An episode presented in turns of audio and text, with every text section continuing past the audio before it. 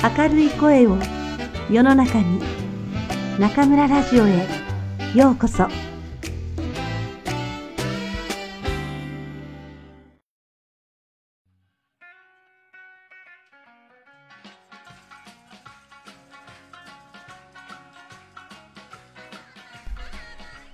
皆さんこんばんは。今夜も中村ラジオへようこそ。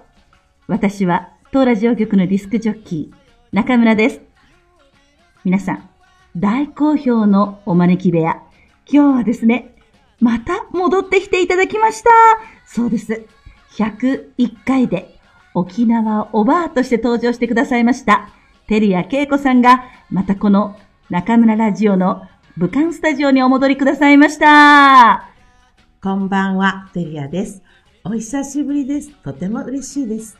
テリア先生、お忙しいところ武漢にお越しくださいましてありがとうございます。こちらの方こそ、ありがとうございます。先生、数日前にちょっと転ばれたとか、そうなんです。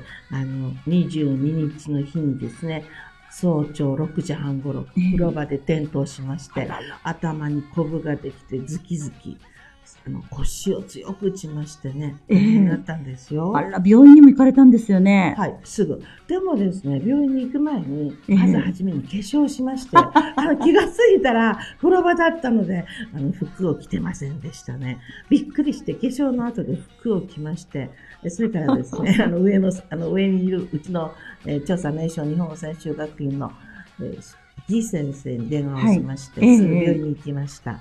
ああ、もう、皆さん聞きましたか？テリア先生、怪我をしてまず最初に何をしたか？ねえ。服を着た？違う違う違う。先生、つまり何も着ないで、えー化粧したんですね。はい。すごいです、すごいです。私には考えられませんよ。まあ、皆さんよく想像してみてください。それでその後はもう大丈夫なんですか、先生？いや、もう病院行きましてね、ええもう本当67歳ですから、はい。うん頭の上からもつの先までたくさんレントゲンを取りまして、ええなんでもなかったんですけど、あレントゲンを取っている最中に、ーはい。なんか急にこう頭の方が涼しい感じがしましてね、ええお腹が空いたんです。それでですね、急に、いた何か食べたいと日本語で叫びました。レントゲン中にですか？はい。そしたらですね、ギ先生がこれを中国語で訳して、そこら辺のスタッフは大笑いでした。そうですね。もう 問題ないということでしょう。いや、私も笑いました。その後、あの、朝のですね、はいうどんを食べに行きまして、足りあなくて隣のパン屋さんで、はいまたサンドイッチとコーヒーをいただきまして、あ。はい。ちょっとこう落ち着いたので、はい結果を、はいあのもらいに行ったんですね。はい。結果を聞きに行ったんですよ。えーえー何でもなかったです。ああ、もう少なくても胃腸には全く問題がないってことは よくわかりました。でもね、実際はね、はい腰を強く打たれて痛いですよ痛かったでね。すね。頭もですね、はいかなりコブができてて、ええものすごく赤く腫れ上がっていたので、かわいそうに。ズッキンズッキンと痛かったです。ああ、そうですか。実はあの、頭はい。頭の中の内出血はいが起こっているのではないかとか、はいあと脊髄が損傷したのではないかとか、はい。とっても心配でしたが、はい。あの脂肪のおかげで、あと髪が長かったので、髪のおかげで助かりました。まあ、私、髪は多いので、脂肪も多いんですけど、大丈夫だと思います。で、えー先生はガウティエに乗って、まあ、はい武漢までいらっしゃっていただきましたけれどもね、やははりい国慶節前でしたから、なかなかね、えー駅までもね、大変でしたよね。はい、とっても大変でした。2回も交通事故に遭いました。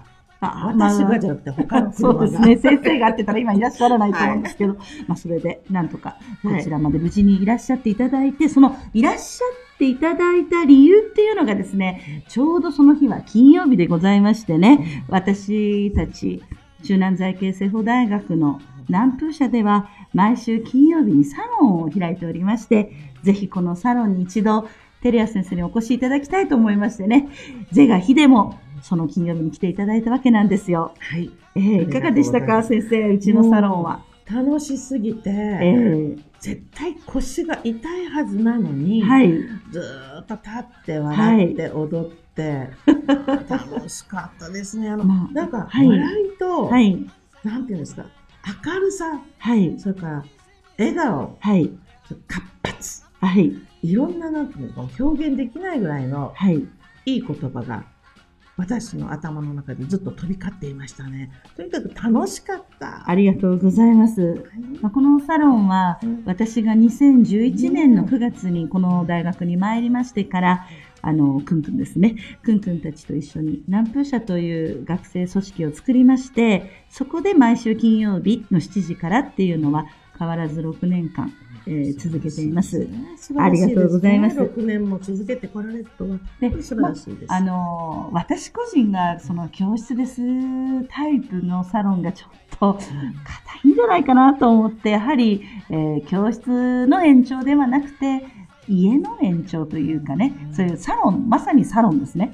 その延長で、えー笑いながら話してもらいたいなと思うのが趣旨なんですね。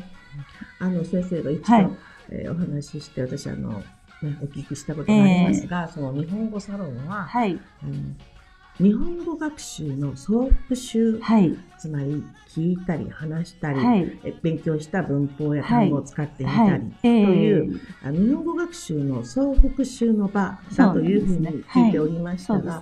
あの私が一番大事に思っているのが実は発音なんですね。発音。はい。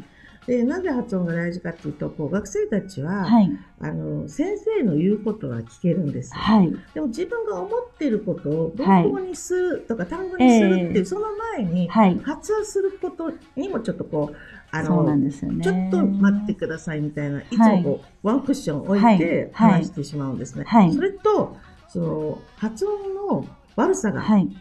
あの目立っちゃうと、はい。一生懸命勉強した、はいあの単語も、はい文法もはい。何の役にも立たないんですね。そうですですから私ね。はいつもそういう、はいこの子たち本当に能力があるのかな、はい点数じゃなくてですね、はいそれはあの相手のつまり学生ですね、はい。学生が言ってる日本語をはい。私が聞けるかどうか。そうですね。一つのポイントにしてますがは。あのはい発音がとっても良かったのではい。全部聞けました。ですから南風社に来ている学生たちはええ。明るくて、はい。すごい元気があって活発ででそのはい。明るさや活発さや、はい。全てを支えている基本に正確な発音というのがあったような気がしました。ありがとうございます。何よりの言葉でございます本当。に素晴らしいと思いました。ありがとうございます。あの、まあ、我々は中国に住んでるわけですから、日頃中国語を耳にし、まあ、口にすることもありますけれど、やはり中国語は発音が難しいですよはいね。もうとてもそうすると、まあ、見事に通じないわけなんですけれども、はい、私も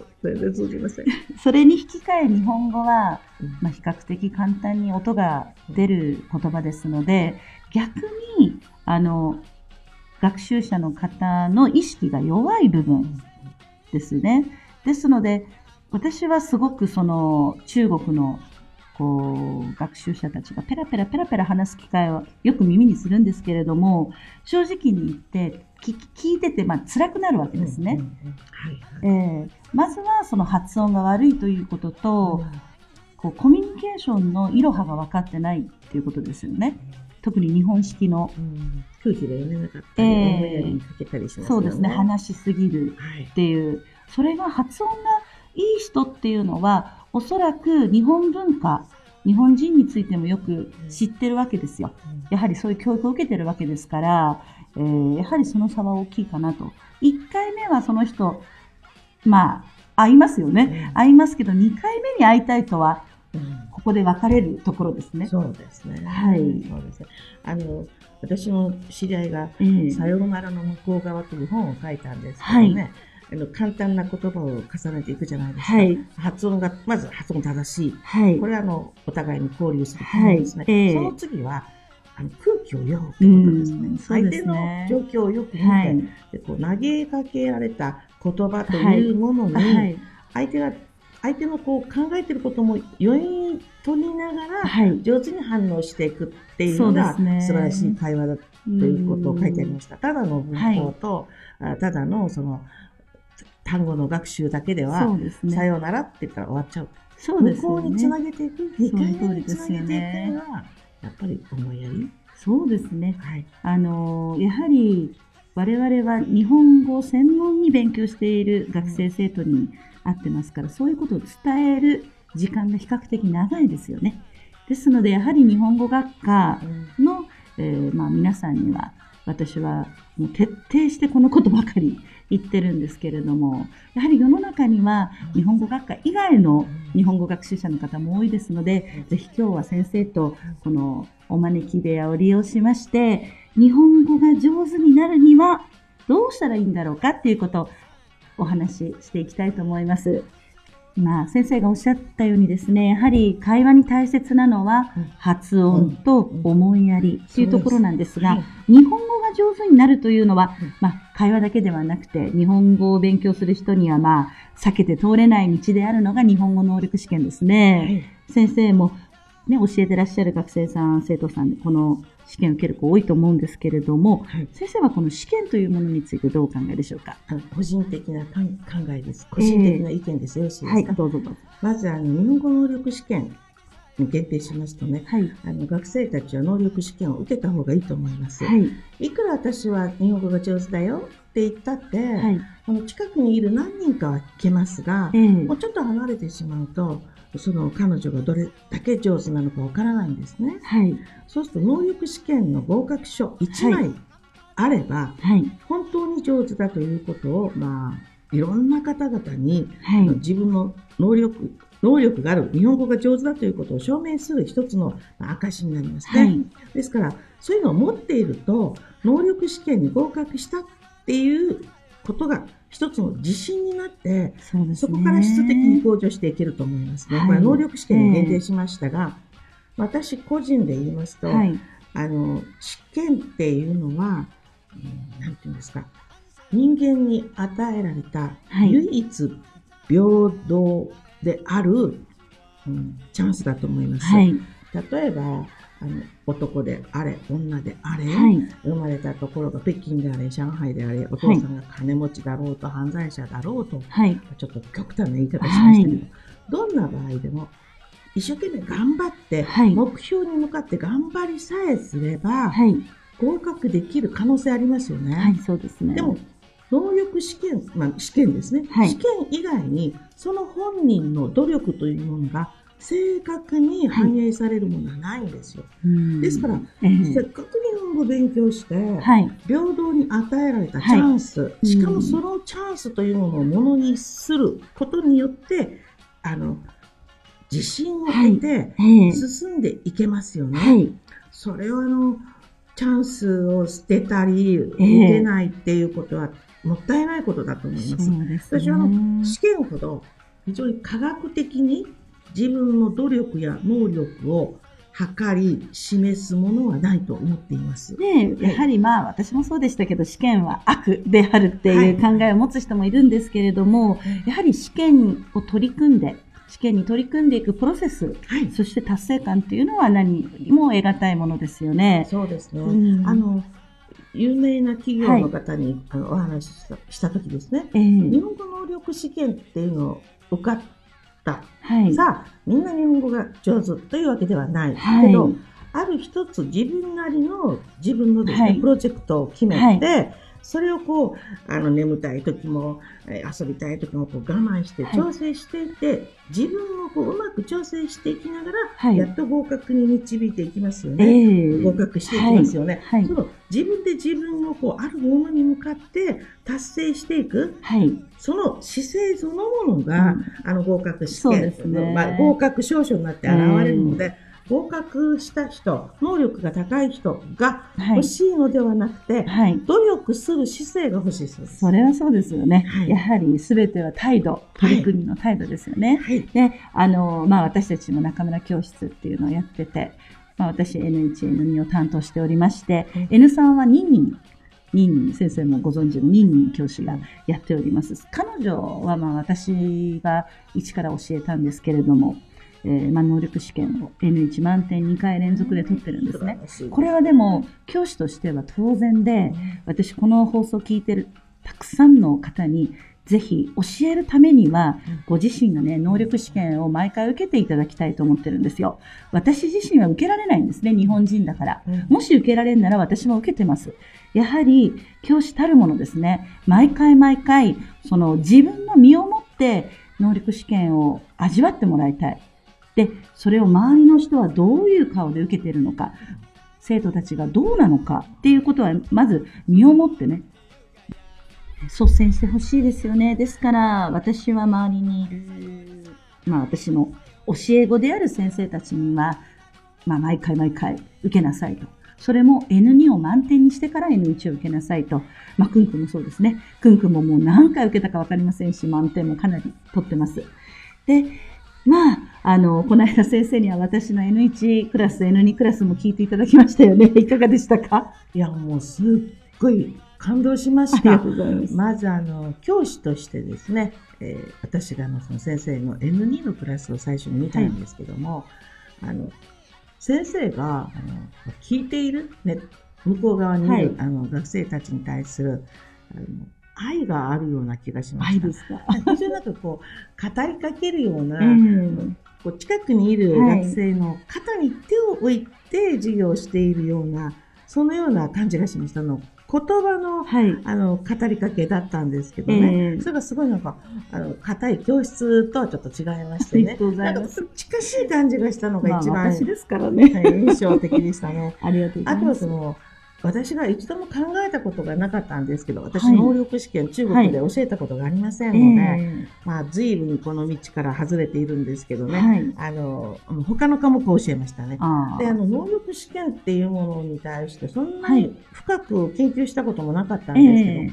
先生があのおっしゃってたことで、はい。例えば、4級でやったことは3級で、3級でやったことは2級で、はい2級でやったことは1級につながっていくと。ええはいで。同じことが、はい言。葉が変わっていくだけだっておっしゃってましたよね。そうですね、そうです。いや、もう、びっくりしました。も う私も15年やってますからね本。当にえー、これすごいぞって、なんか、うんえ、なんか、なんて言うんですか？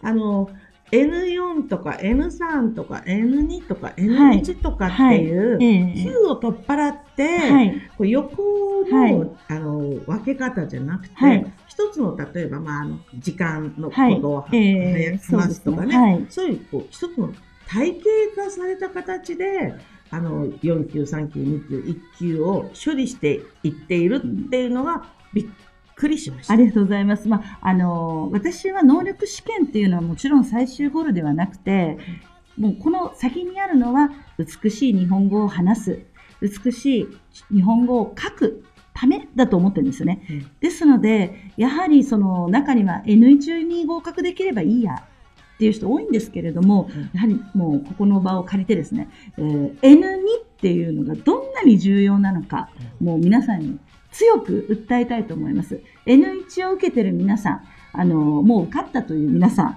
えー試験まで受けなくてもいいですから、N2 の本をですね、一度もう一度やり直してもらっていいでしょうか、本当に。えー N2 っていうのは、基本的な日本人の会話の中、結構 N2 で十分ですよね。はい、そう思います。え N1 で話されると、ちょっとあれって思うことも多いですよーね。はい。あの、ちょっとなんていうんですか、変な日本語って思うこともありますね。はい。で、その、あの、授業の中えでえびっくりしたことは、はい。先生が、ええ。的確に、はい。え例文をこう話してたんですけど、はい。この普通だったらこう文文脈ですね、はい。文脈を読めとこう教えるんですけども、先生は文脈ではなくて、はい。要するに合格するためには形を見よと言ってましたよね。ね。はい。ある文法を例えば、え例えば、やいなやとか、はい。それは一級でしたけどもね、そうしますと、これは、竹、辞書形って書いてあるところ、それは竹は来るか来ないか、そうですね。それで判断すればいいってことは、はい。あの、外国人の学生にとっては、はい。すっごく楽だと思うんですよねありがと。うございます。短期間に、うんだいつもこう文脈読んで、はい。あの、行きますので、えあと、こう隠された部分ってあるじゃないですか。はい文文と文の間を読む、ーはい。ありますよね。そうですね。そのやり方でこう日本語を教えるっていうことをしてきましたので、えあら、そうなの？ってもう本当にびっくりしたのは、ある文法を4級から、それは4級に出たのは3級、3級に出たのは2級、2級に出たのは1級。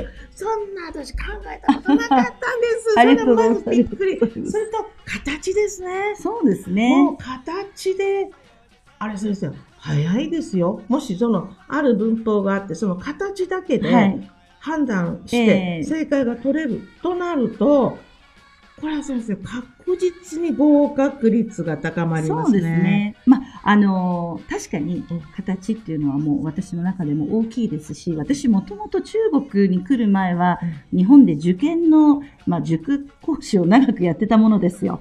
そうするとやはり受験として、えー短い期間で効率よく覚えるには、うんそういう形で覚えるというのは皆さんも英語のお勉強でわかると思うんですけれどもね。あと一つ私はニュアンスですね。この形とニュアンスっていうもの、あとは耳で覚える。この3つは大変重視しています。あとあの、えっと、その、くんくんさんと一緒にやってたんですけど、はい。先生が話している言葉の中で、はい。あのくんくんさんが時々中国語で説明をしたり、はいまた聞いてる方からのような質問もどんどん出てきましたね。ですから、ちょっと本当にびっくりしたんですけど、はいネット授業って言うと一方的なはい。ので、えもう聞いてる人がわからないときどうするんだろうなって思ったんですけど、はい。ちゃんとその受け付けるところがあって、くんくんさん答えているだけじゃなくて、はい後で見たらニーニーさんも答えてて、はい日中ですね。そうですね。あと、もまあ、キンキンもおりますしね。ね、あはい。結構20時間体制で質問 OK って感じでしたね。まあ、誰かが起きてますので、誰かが答える。入った入ったって感じでしたよ。そうですね。やはりはい、授業はどうしても顔が見えない状態ですので、えー学習者の皆さんの質問には、えー別の形で答えるということは、えーしていますね。はいで、あの、先生ありがとうございました。素晴らしいと思います。ええで中村先生のあの授業を受ければ、これ私が別にあの用意書するわけじゃないんですよ。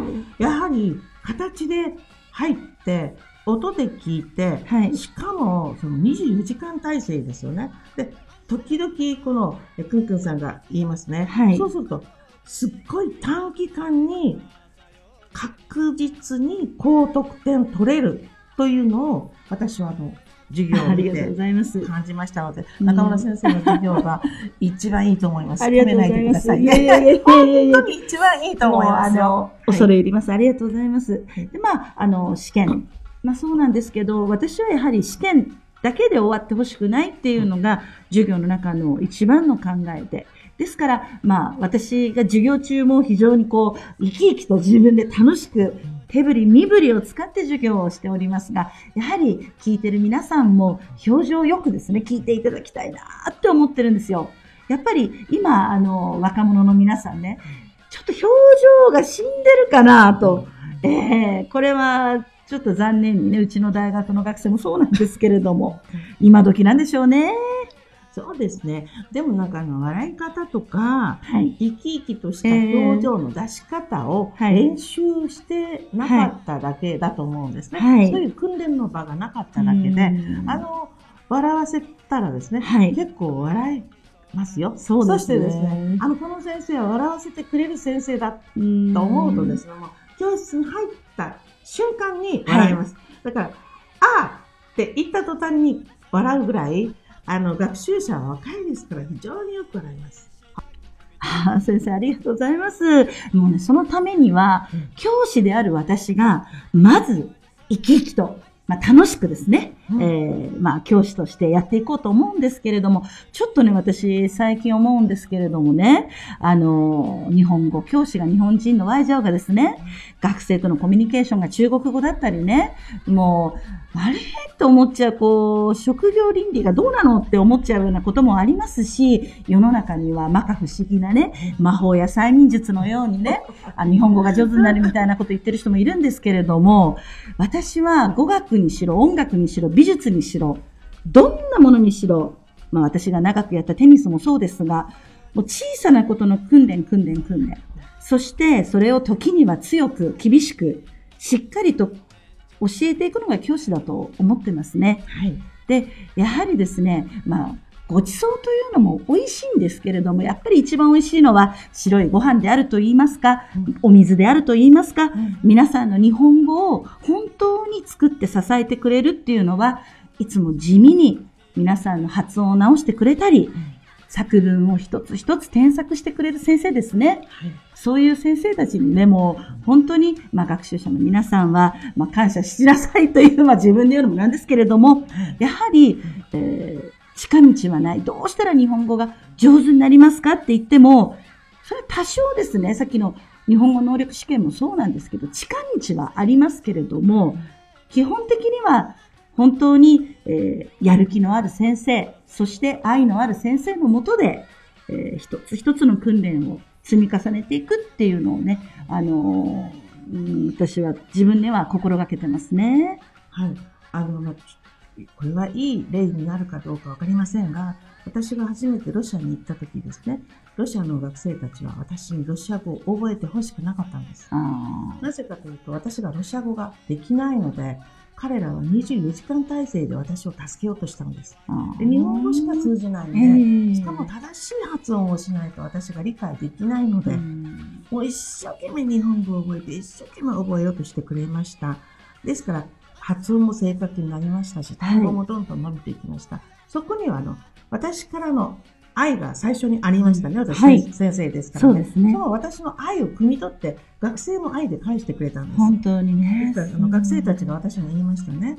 あの、ロシア語が上手になったら、いらないと言われました。になだと何度も言われました。覚えないように努力しましたので、今も中国であまり中国語を覚えないように努力してます。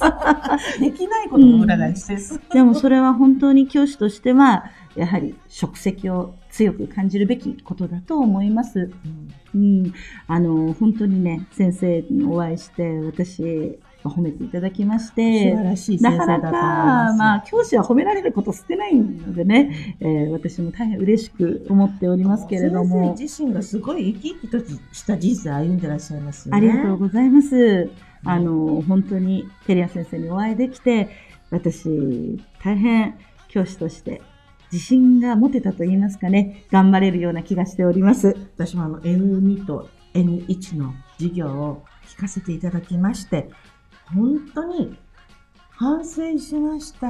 いえいえいえ。また先生、ぜひこのお招き部屋お越しください。はい、ありがとうございます。ありがとうございました。照屋恵子先生でした。